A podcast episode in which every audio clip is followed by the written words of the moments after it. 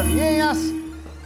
O importante é que estamos no ar, mais um Cafeína e, dado tantos temas diversos que tratamos aqui no dia a dia, nós queremos saber como vocês andam investindo. E você, Doni? Muito bom dia, sempre muito bem-vindo. Como o senhor anda investindo seu rico dinheirinho? Salve, Sammy Boy! E aí, pessoal, tudo bem?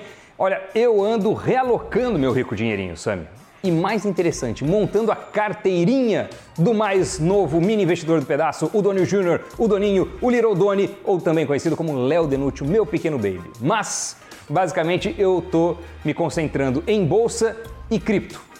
E você, Sammy Boy, como anda investindo o seu dinheirinho?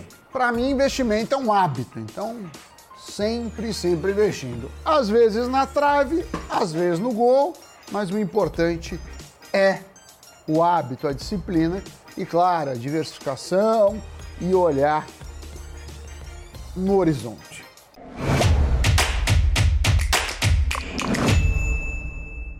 Pois é, Sami, hoje nós vamos destrinchar como investem os novos investidores da Bolsa Brasileira, segundo um levantamento divulgado pela própria B3, hein? Isso significa que a gente vai fazer um raio-x. Meninos, anota o efeito de raio-x. É isso aí, um raio-x do comportamento dos investidores pessoa física. Você imagina qual é o investimento preferido das mulheres investidoras? E quais os mais evitados pelos homens? Outra coisa, você tem ideia do valor médio de entrada na bolsa? Pois é, Doni. Analisando o ano completo de 2021, os investidores estão entrando com valores cada vez menores na nossa bolsa. Em dezembro do ano passado, a mediana era de 44 reais para o primeiro investimento.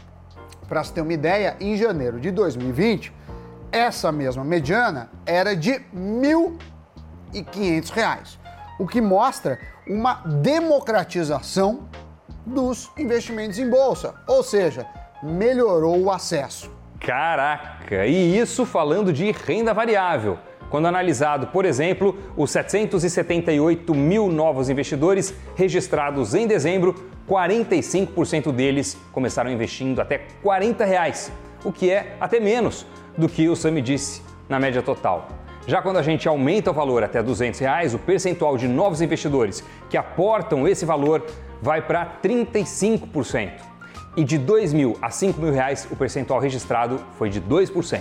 E quando falamos em gênero, tanto homens como mulheres vêm diversificando suas carteiras. Porém, em 2021, 42% de mulheres investiam em ações versus 33% dos homens. E isso mostra, Dori, que as investidoras estão apostando mais em ativos de maior risco.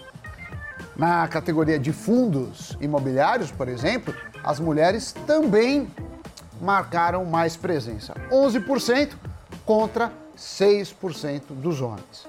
Já quando o assunto é BDRs, que são aqueles recibos de ações estrangeiras, o jogo muda.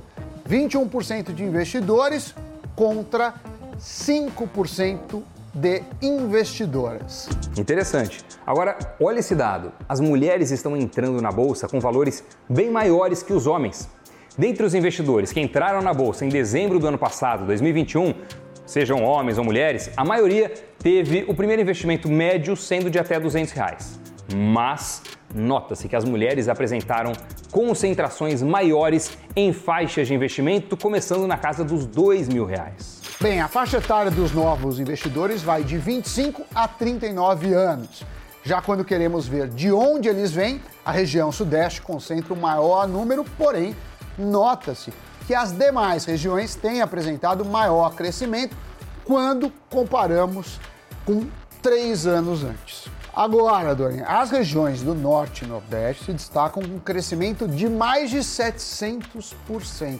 Não é brincadeira. Agora, para a gente ter uma visão geral quanto aos principais produtos que são negociados na B3 por número de novos investidores, isso é, por CPF, os BDRs se destacam, com um crescimento de 994%.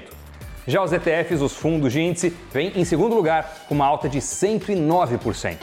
Nenhuma classe de ativo teve queda quanto ao número de CPFs que investem. Porém, o saldo mediano caiu entre a maioria deles. No mercado de ações, o saldo caiu pela metade entre 2020 a 2021. Quando comparamos com 10 anos antes, a queda é superior a 66%.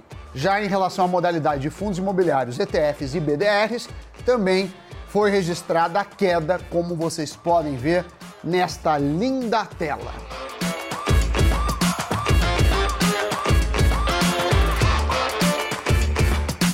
Olhando agora para quais empresas têm a maior base de investidores pessoa física, as top 10 são Banco do Brasil, Bradesco, Itaúsa, Magazine Luiza, Oi, Petrobras, Sanepar, Taesa, Vale e Via Varejo.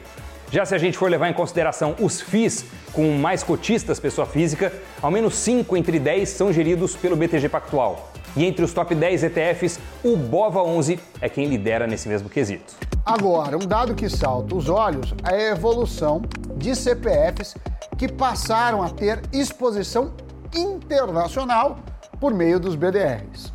Olhem isso. Em 2020 eram 130 mil.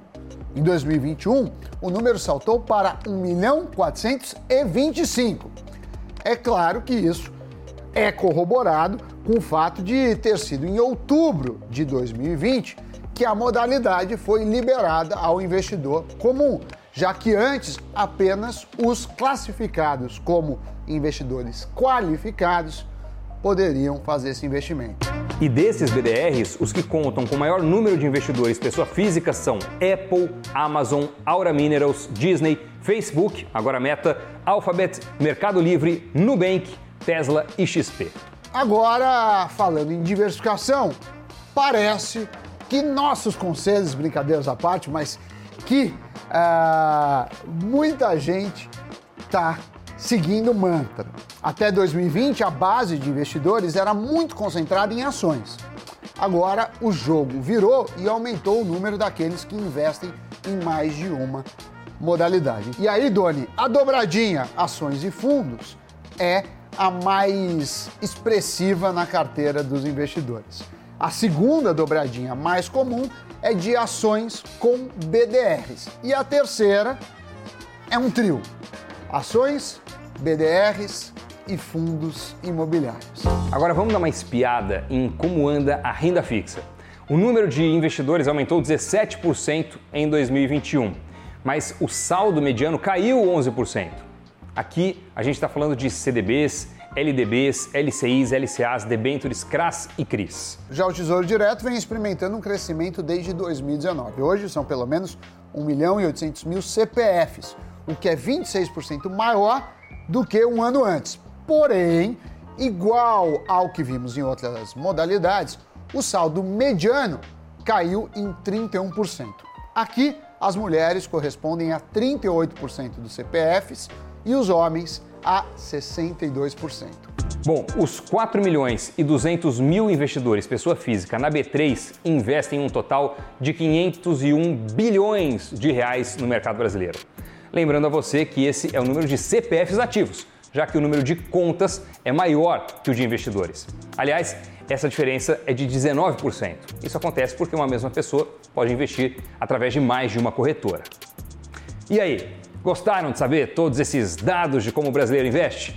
E o interessante também é que esse perfil muda conforme o endereço, o CEP, o zip code, porque cada país tem uma taxa de juros, uma inflação, uma situação econômica, uma educação financeira, enfim. Uns expõem os investidores a uma maior gama de produtos financeiros, outros nem tanto. Mas fato é que olhando para o Brasil, a gente está em um bom caminho e nunca vimos números tão expressivos na história do mercado brasileiro, hein? Tem espaço para avançar, mas estamos avançando bastante. E bora para o giro de notícias. E o presidente Jair Bolsonaro decidiu substituir Joaquim Silva Luna na presidência da Petrobras, segundo o jornal Valor Econômico. O anúncio da mudança no comando da empresa movimentou as ações da petroleira no pré-fechamento do mercado. Servidores do Banco Central aprovaram greve por tempo indeterminado a partir de 1 de abril. A categoria cobra do governo um reajuste salarial de 26,3% e a reestruturação das carreiras. Dos quase 1,6 mil servidores que participaram da deliberação, 82% votaram pela paralisação total das atividades. Um analista do Banco Central recebe, em média, 26 mil reais mensalmente. A Marfrig conseguiu eleger sua chapa para o Conselho de Administração da BRF. Em uma assembleia com 80% de quórum, a chapa foi eleita com 68,9% dos votos. A indicação de Marcos Molina, controlador da Marfrig, como presidente do conselho e de Sérgio Rial como vice, foi aprovada por 99% dos presentes. A Marfrig é a principal acionista da BRF, com participação de 33%. Este foi o Cafeína de hoje. É hora do adeus, Sammy Boy. Tchau, tchau, Doni. Obrigado. A você, obrigado pela audiência. Tchau, tchau. Valeu, pessoal. Um abraço. Tchau.